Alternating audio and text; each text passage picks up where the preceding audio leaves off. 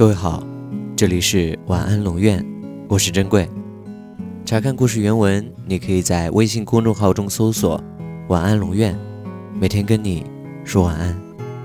如果有一天你得知你最爱的那个姑娘就要嫁人了，你会是一种怎样的心情？又是因为什么让你没能娶到她？喜欢你，我想让全世界知道。高中的时候，我就喜欢他了。我坐在他后面，总是假借各种名义同他搭讪，一会儿是借书，一会儿是借一支笔。他也挺好，总是不嫌我麻烦。我偶尔也会捉弄他一下子，比如上晚自习，他钢笔没水了。找我借墨水，我把课间时分在教学楼后面的那块杂草地里捉来的蛐蛐装进空墨水盒里递给他，他打开一看，吓得大叫起来，全班的目光都投向了我俩，他憋红着脸，尴尬又羞涩的样子，真是可爱极了。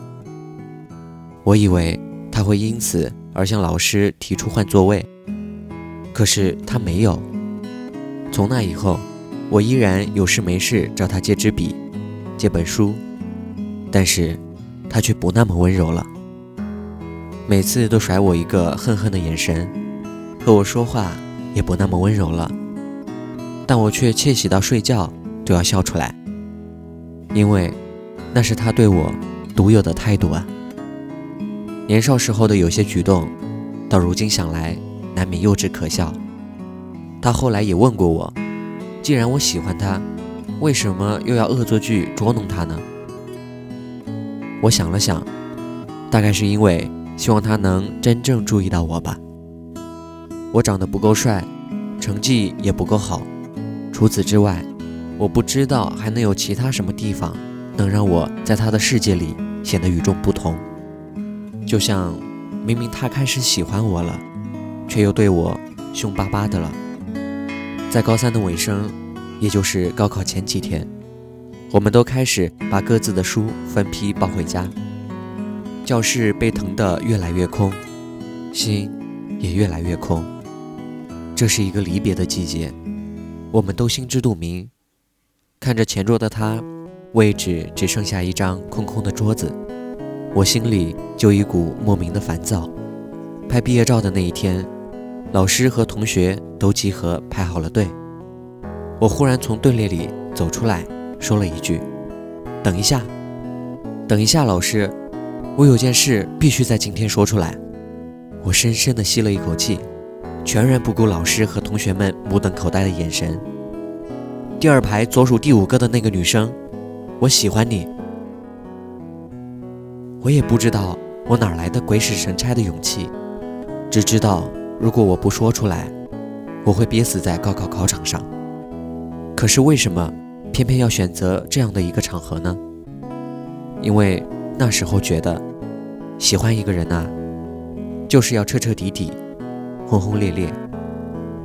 好像如果不搞到全世界都知道她是我中意的姑娘，我心里就不踏实。我本来还准备了一首莎士比亚的诗作为开场白的，结果一紧张。就给忘了。虽然虎头蛇尾的告白，但总算还是告白了。当老师在全班同学起哄的掌声中刷白了脸，我还强装淡定地走回到了我的位置里。相机咔嚓一声就卡掉了我们整个高中时代。老妈本来想把照片裱起来挂在墙上，记录我终于完成了人生的成人礼。可是。照片被我藏进了抽屉里，那是我和他第一张合照。我在照片上用红色钢笔画了一个奔向他的飞吻。填志愿表的时候，我把所有的志愿都填上了和他一个城市的学校。可是我考得太烂，烂到那几个志愿的学校都将我划在了调档线之外。我被志愿调配到了一所很远的学校。通知单下来的那一天晚上，我和他在我们小县城里的街头暴走，从城南走到城北，又从城北走到城南。那天晚上，不知道有多少同我们一样失意的人儿，走着走着，他忽然停下来对我说：“不就是四年吗？很快就过去了。”我握住他的手，紧紧的，不想松开。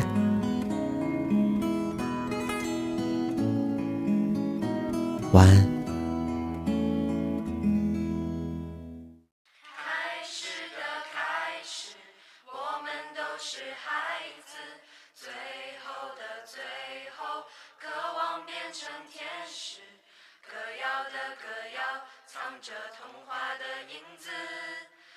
子的孩子，该要飞往哪儿去？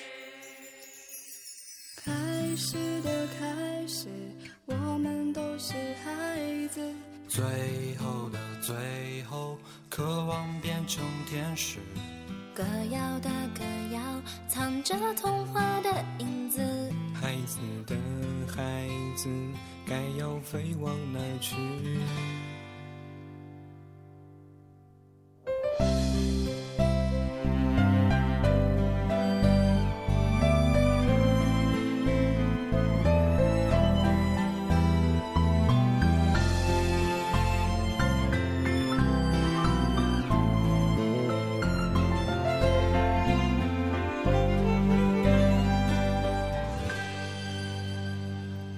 天你若听见有人在说那些奇怪的语言，当某天你若看见满街的本子还是缺了线，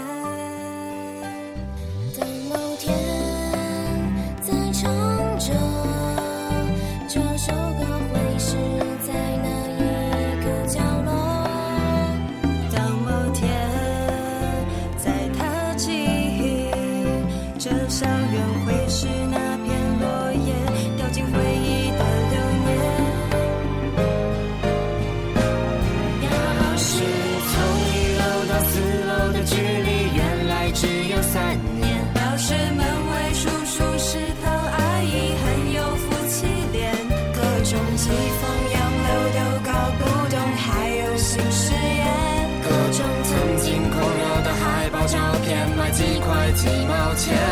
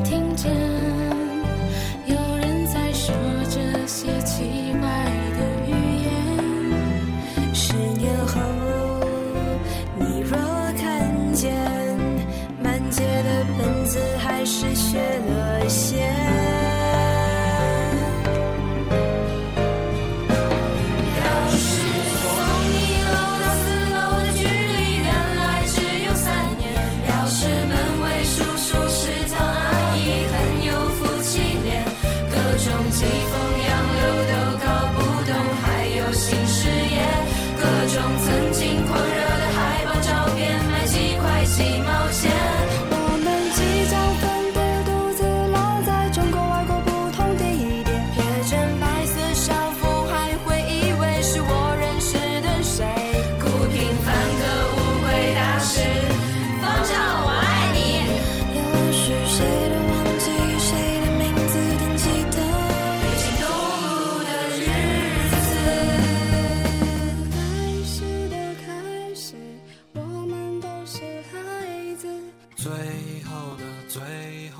渴望变成天使。歌谣的歌谣，藏着童话的影子。孩子的孩子，该要飞往哪儿去？